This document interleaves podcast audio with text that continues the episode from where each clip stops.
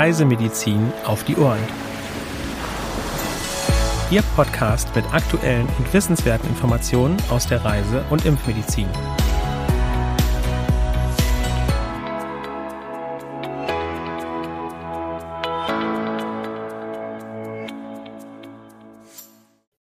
Herzlich willkommen am heutigen Mittwoch, dem 27. April 2022 zu einer neuen Folge unseres Podcasts Reisemedizin auf die Ohren. Diese Woche begrüßen Sie mein Kollege Henrik Berbum und ich, Nora Riedel. Auch von mir ein herzliches Willkommen. Ich freue mich, dass Sie heute dabei sind. Wir starten wie immer mit den aktuellen Meldungen. Ebola-hämorrhagisches Fieber in der Demokratischen Republik Kongo. Ende April wurde in der Provinz Équateur im Nordwesten ein Fall bestätigt. In der Stadt Bandaka ist ein 31-jähriger Mann verstorben. Die Behörden suchen nach Kontaktpersonen. Es ist der dritte Ausbruch in der Provinz seit 2018 und der 14. Ausbruch im Land seit 1976. Dengue in Laos. Die Erkrankung kommt landesweit vor. Seit Anfang des Jahres wurden 131 Erkrankungen gemeldet, 2021 waren es circa 1330 Infektionen. 2020 wurden mindestens 7970 Erkrankungen und 13 Todesfälle gemeldet. 2019 wurden circa 38.030 Infektionen und 74 Todesfälle gemeldet. Beachten Sie den Schutz vor den überwiegend tagaktiven Überträgermücken. Dengue in Mexiko. Seit Anfang des Jahres wurden bereits circa 3850 Verdachtsfälle verzeichnet. Vier Menschen sind verstorben. 2021 wurden etwa 36.750 Verdachtsfälle registriert. 39 Menschen sind verstorben.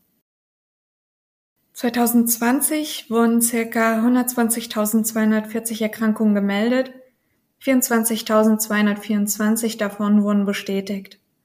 79 Menschen sind verstorben. 2019 wurden 268.458 Erkrankungen gemeldet. 191 Menschen sind verstorben. Beachten Sie den Schutz vor den überwiegend tagaktiven Stechmücken. Und Dengue auch in Singapur. Das Virus ist im Stadtstaat verbreitet. Da es dort keine terminierten Regenzeiten gibt, ist ganzjährig mit einem Übertragungsrisiko zu rechnen, das nach stärkeren Regenperioden ansteigt. Seit Anfang Februar steigen die Fallzahlen deutlich. In diesem Jahr wurden ca. 5653 Infektionen registriert. 2021 wurden im gesamten Jahr ca. 5260 Fälle verzeichnet. 2020 wurden mit ca. 35.320 Infektionen mehr als doppelt so viele Fälle gemeldet wie 2019. 28 Menschen sind verstorben. Die Infektionszahlen sind auch höher als im Rekordjahr 2013. 2017 wurden hingegen die niedrigsten Fallzahlen seit 2001 registriert. Beachten Sie auch hier bitte den Schutz vor den überwiegend tagaktiven Überträgermücken. Weitere Meldungen finden Sie unter www.crm.de/aktuell. Kommen wir nun zu einem anderen Thema. Anlässlich des Weltmalariatags am 25.04. sprechen wir heute in unserer Rubrik CRM Fachwissen über diese weltweit bedeutende Infektionskrankheit. Malaria ist eine vermeidbare und heilbare Erkrankung. Dennoch können Infektionen einen erheblichen Effekt auf die weltweite Gesundheit und Lebensgrundlage der Menschen haben. Im Jahr 2020 wurden etwa 241 Millionen Malaria-Infektionen und 627.000 Malaria-bedingte Todesfälle in 85 Ländern verzeichnet. Besonders betroffen, also zwei Drittel der Fälle, sind immer noch Kinder unter fünf Jahren in Afrika. Unter dem Motto Harness Innovation to Reduce the Malaria Disease Burden and Save Lives, zu Deutsch Nutzung von Innovationen zur Verringerung der Malariabelastung und zur Rettung von Menschenleben fand am 25. April 2022 der diesjährige Weltmalariatag statt. Die WHO ruft dazu auf, durch neue Vektorbekämpfungsansätze Diagnostika, Malaria-Medikamente und andere Instrumente den Fortschritt im Kampf gegen Malaria voranzutreiben. Bei der Malaria handelt es sich um eine der weltweit bedeutendsten Infektionskrankheiten. Jährlich erkranken etwa 200 Millionen Personen, von denen ca. 600.000 sterben. Die tropentypische Erkrankung tritt außer in Australien in allen tropischen und subtropischen Regionen auf. In etwa 100 Ländern ist sie endemisch, wobei sich 90 Prozent der Infektionen auf dem afrikanischen Kontinent ereignen. In Europa werden lediglich sehr selten autochthone Fälle, beispielsweise in Griechenland oder Spanien, verzeichnet. China wurde 2021 von der WHO als malariafrei erklärt. Global betrachtet konnte in den vergangenen Jahren ein Rückgang der Malaria-Inzidenz und Mortalität festgestellt werden, dem jedoch aufgrund der Corona-Pandemie ein erneuter Anstieg folgte. Dieser Anstieg ist nicht durch das Coronavirus an sich verursacht, sondern durch fehlende Aufklärung und Interventionen in Malariagebieten, die durch Corona überschattet wurden. In Deutschland sank die Zahl der importierten Malariafälle in der Pandemie vorerst von 999 Fällen in 2019 auf 366 in 2020, da das Reisen kaum möglich war. 2021 öffneten viele afrikanische Länder wieder ihre Grenzen, wodurch erneut 605 Malariafälle importiert wurden. Plasmodium falciparum stellt dabei die bedeutendste Erregerspezies dar. Die Infektion mit dem Malariaerreger erfolgt bei der Übertragung von Plasmodien durch Stechmücken der Gattung Anopheles auf den Menschen. Durch den Speichel der Mücke werden Sporozoiten in die menschliche Blutbahn gegeben, welche zunächst die Leberzellen befallen und sich darin vermehren. Dies wird dann die intrahepatozytäre Phase genannt. Je nach Erregerspezies kommt es zu unterschiedlichen Inkubationszeiten zwischen sieben für Plasmodium falciparum und 40 Tagen für Plasmodium malariae.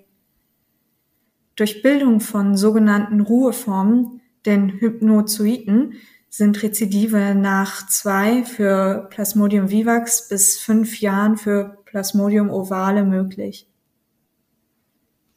Nach der Inkubationszeit kommt es zu Rupturen der Hepatozyten. In der intraerythrozytären Phase erfolgt ein Befall der Blutzellen und eine weitere Vermehrung der Erreger durch den Verdau des Hämoglobins. Die Symptome einer Malariainfektion sind unspezifisch und werden häufig als grippaler Infekt oder Magen-Darm-Beschwerden fehlinterpretiert. Mehrere Plasmodienarten gelten als humanpathogen. Plasmodium ovale und vivax lösen Malaria tertiana aus, der Erreger für die Malaria quatana stellt Plasmodium malariae dar. In Südostasien ist zudem Plasmodium knowlesi beheimatet. Die Malaria tropica die durch Plasmodium falciparum ausgelöst wird, stellt die gefährlichste Malariaform dar. Unbehandelt endet die Infektion in 20 Prozent der Fälle tödlich. Diese Form tritt vor allem in Westafrika auf, weshalb es sich aufgrund der Wahl des Reiseziels bei den meist der nach Deutschland importierten Malariafälle um Malaria tropica handelt. Bei dieser Form fehlt das für Malaria typische Wechselfieber. Neben unspezifischen Symptomen kommt es bei 60 Prozent der Infizierten zu einer Thrombopenie. Weitere Symptome können eine Splenomegalie, eine Hepatomegalie, Nierenversagen oder zentralnervöse Erscheinungen sein. Die bedeutendste labordiagnostische Methode ist die mikroskopische Untersuchung des dicken Tropfens oder eines dünnen Blutausstrichs auf Plasmodien. Antigennachweise stellten sich zusätzlich als verlässlich heraus. 2021 waren Malaria-Schnelltestkits auf dem Markt, Jedoch wurde der Vertrieb wieder eingestellt. Eine kosten- und zeitaufwendigere Diagnostikmethode ist die Polymerase-Kettenreaktion (PCR). Serologische Untersuchungsmethoden sind vor allem zu Beginn einer Infektion nicht zielführend. Die Gesellschaft für Truppenmedizin und internationale Gesundheit, kurz DTG, hat eine S1-Leitlinie für die Diagnostik und Therapie der Malaria verfasst.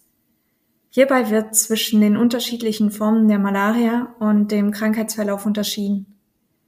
Zur Therapie der unkomplizierten Malaria eignen sich Atovaquon Proguanil oder Artemether-Lumefantrine oder Dihydroartemesin Piperaquin.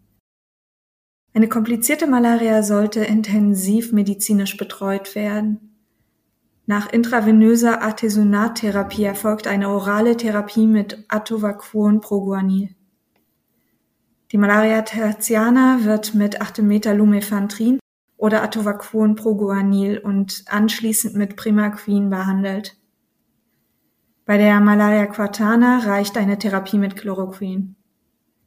Die Therapie bei der Plasmodium knowlesi Malaria entspricht dem Vorgehen bei der Malaria tropica. Die wichtigste Prophylaxe gegen Malaria ist die Expositionsprophylaxe.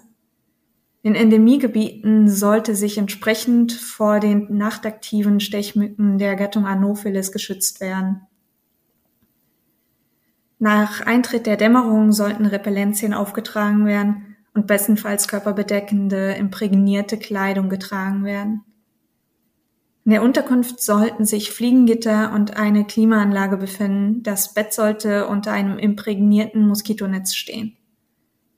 Während des Aufenthalts in einem Malariagebiet kann zur erhöhten Sicherheit eine Chemoprophylaxe eingenommen werden. Die Wahl dieser wird individuell auf das Reiseziel sowie die Reisedauer und den Reisestil angepasst. Bei Reisen in Gebiete, in denen medizinische Einrichtungen nicht innerhalb kurzer Zeit erreicht werden können, sollten die Reisenden Medikamente zur Notfall-Selbsttherapie mitführen. Eine Malaria-Reiseimpfung ist zurzeit noch nicht erhältlich. Seit 2021 können Kinder in Malariagebieten geimpft werden. Die Schutzwirkung ist jedoch nicht allzu gut. Ich übergebe nun wieder an meinen Kollegen Hendrik. Er hat noch einen Hinweis aus dem Bereich CRM in den Medien. Genau, vielen Dank, Nora. Dabei geht es heute um das Risiko einer Reisethrombose, denn im mittlerweile dritten Pandemiejahr nimmt die Reisetätigkeit immer mehr Fahrt auf.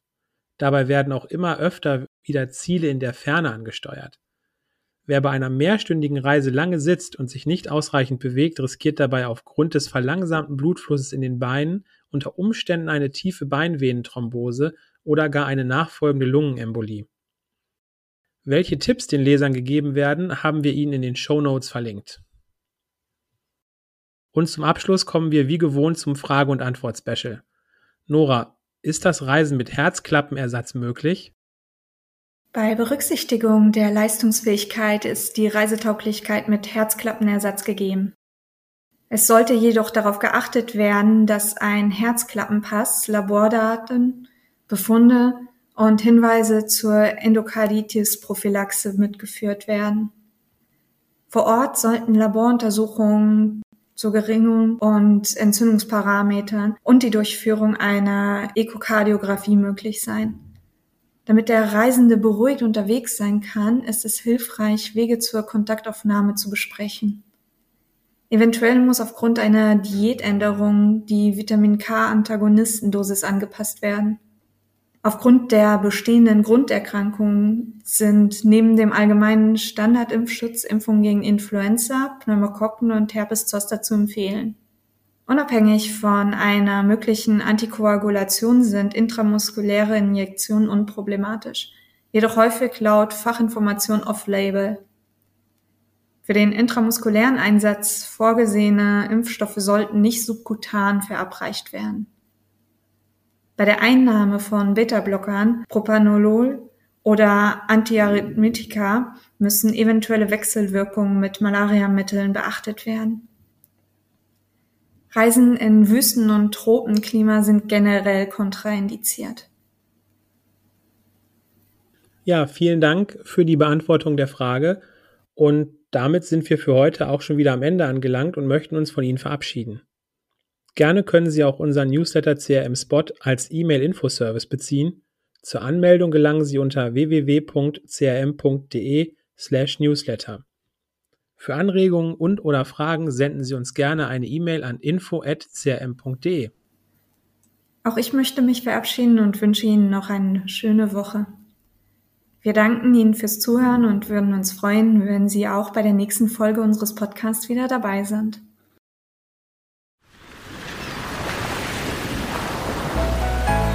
Dieser Podcast ist eine Produktion des CRM, Zentrum für Reisemedizin.